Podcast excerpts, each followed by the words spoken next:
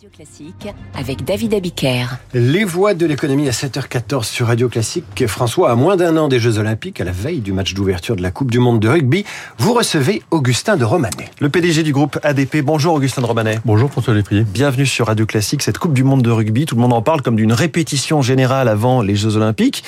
Mais pour vous, c'est déjà un temps fort en soi. Oui, bien sûr, c'est un temps fort qui vient après les Jeux mondiaux de paraathlétisme au mois de juillet et qui nous permet d'expérimenter une règle assez simple finalement, c'est que euh, plus nous mettons de personnes humaines pour organiser les flux des passagers, mieux ça se passe. Nous avons une triple satisfaction de voir que d'une part à la police aux frontières, les près de 300 personnes supplémentaires qui sont aujourd'hui en place par rapport à l'an dernier nous permettent d'avoir 95% de personnes qui attendent moins de 10 minutes. Euh, c'est la même chose pour les postes d'inspection filtrage.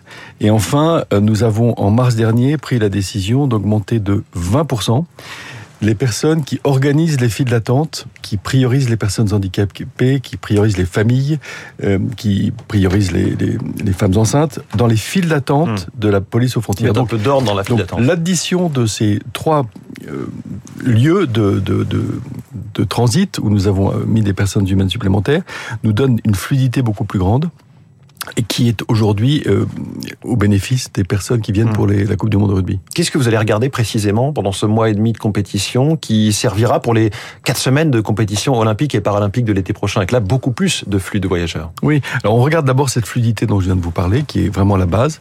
Ensuite, on regarde les accès routiers, notamment nous avons expérimenté lors des championnats du monde de paraathlétisme euh, un point très important, c'est la formation des chauffeurs d'autobus qui viennent chercher les délégations. Les chauffeurs d'autobus ne connaissent pas notre mmh. plateforme. Donc parfois vous avez C'est un peu labyrinthique un aéroport. Voilà, donc vous oui, les routes d'accès à l'aéroport sont labyrinthiques. Donc vous avez des, des efforts qui sont faits par toute la communauté aéroportuaire pour bien accueillir les équipes et lorsqu'elles arrivent sur le linéaire, elles attendent leur autobus pendant une heure, mmh. tout simplement parce que les chauffeurs ne sont pas formés. Donc c'est des petits exemples comme celui-ci euh, qui nous évidemment nous serviront pour les Jeux Olympiques. Le plus délicat euh, dans ce que vous venez de citer ne dépend pas de vous, c'est la police aux frontières. Euh, si elle ne déploie pas suffisamment d'agents, c'est la mauvaise expérience assurée pour des pour des millions de voyageurs. Est-ce qu'il peut y avoir un, un renfort temporaire encore plus massif pendant les semaines des JO Écoutez, sûrement. D'ores et déjà, la police aux frontières a marqué de la flexibilité. Nous avons des élèves des écoles de police qui viennent en supplément à raison d'une quarantaine par demi-journée. Nous avons des effectifs de Frontex. Donc le directeur mmh. central Fabrice Gardon est parfaitement mobilisé et nous sommes confiants sur le fait que la réussite que nous avons aujourd'hui pour la Coupe du Monde de rugby sera démultipliée pour les Jeux Olympiques. Augustin de Romanet, le groupe euh, ADP est partenaire des Jeux Olympiques. 15 000 athlètes qui vont transiter par vos aéroports. Vous allez les bichonner. Dans quelles conditions d'accueil euh, seront-ils reçus? Des, mesures spécifiques? Oui, beaucoup de mesures spécifiques. Ce qui me préoccupe aujourd'hui, c'est notamment l'accueil des personnes handicapées. Parce que non seulement nous allons euh, faire un effort pour les sportifs des Jeux paralympiques, mais nous avons aussi toutes les personnes handicapées qui viendront dans nos aéroports pour lesquelles un effort particulier doit être fait. Il y a deux points qui nous préoccupent. Le premier, c'est une revendication euh, des, personnes handicapées qui est celle de pouvoir avoir leur fauteuil personnel jusqu'à la porte de l'avion.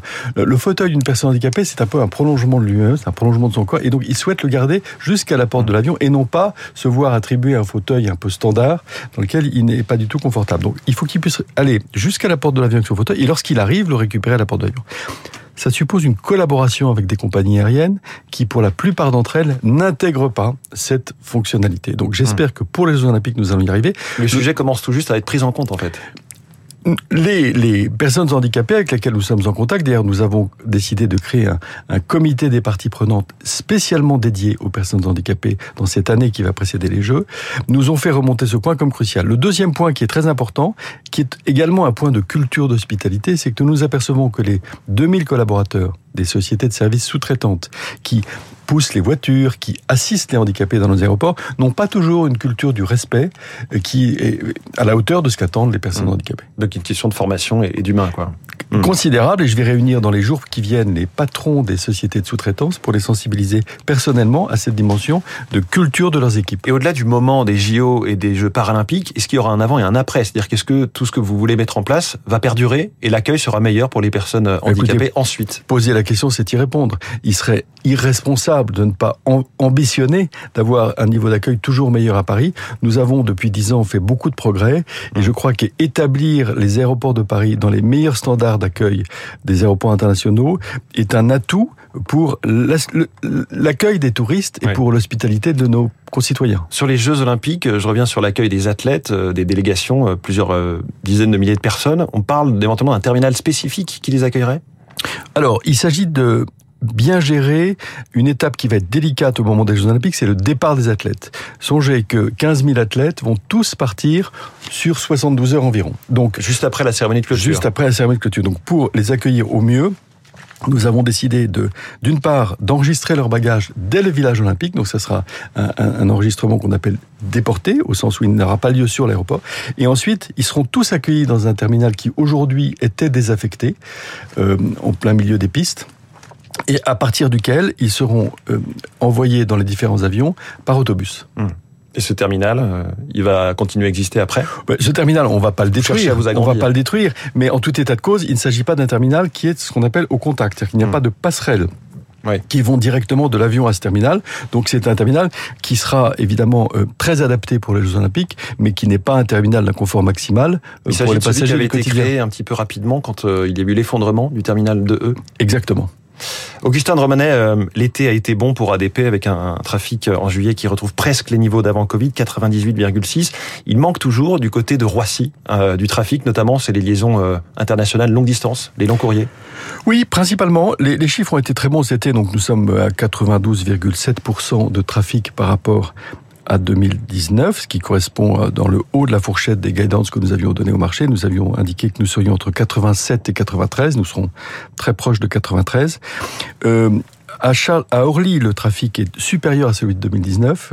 À Charles de Gaulle, il est inférieur pour deux raisons. D'abord, une raison technique. Vueling a déplacé ses avions de Charles de Gaulle vers Orly, mhm. en reprenant notamment des créneaux d'Air France. Et d'autre part, il nous manque pas mal de vols vers l'Asie et notamment la Chine, où nous n'avons aujourd'hui que le tiers du trafic que nous avions avant le Covid. Augustin Dormanel, les querelles autour de le train, l'avion ne cessent de rebondir. Il y a la question de la taxation et aussi la question d'un prix minimum. C'est l'idée de, de Clément Beaune, ministre des Transports. Faut-il un prix minimum sur le billet d'avion? Alors, c'est une question qui est difficile parce qu'on peut la prendre sous un angle technique, un angle politique, etc. Ce qui est vrai, c'est que le, la simple couverture des prix des taxes et des redevances n'est pas assurée par certains prix d'appel des compagnies low cost. Mais j'insiste sur le fait que ce sont des prix d'appel, c'est-à-dire que quand par exemple Ryanair vend un, un billet 15 euros, c'est quelques pourcents d'un vol pour, euh, entre guillemets, faire de la publicité. Donc il est vrai que de la même façon que dans la grande distribution, on veut éviter les ventes à perte, il est raisonnable de vouloir éviter les ventes à perte dans le transport aérien. Mmh. Et, jusqu'ici, le gouvernement a préféré plutôt épargner le secteur aérien de hausse de taxes, mais là, le ton se durcit. Toujours Clément Beaune, qui semble de plus en plus libre de s'en prendre à, l'aérien. Est-ce que c'est croisade personnelle? Est-ce que vous faites les frais aussi d'un durcissement budgétaire?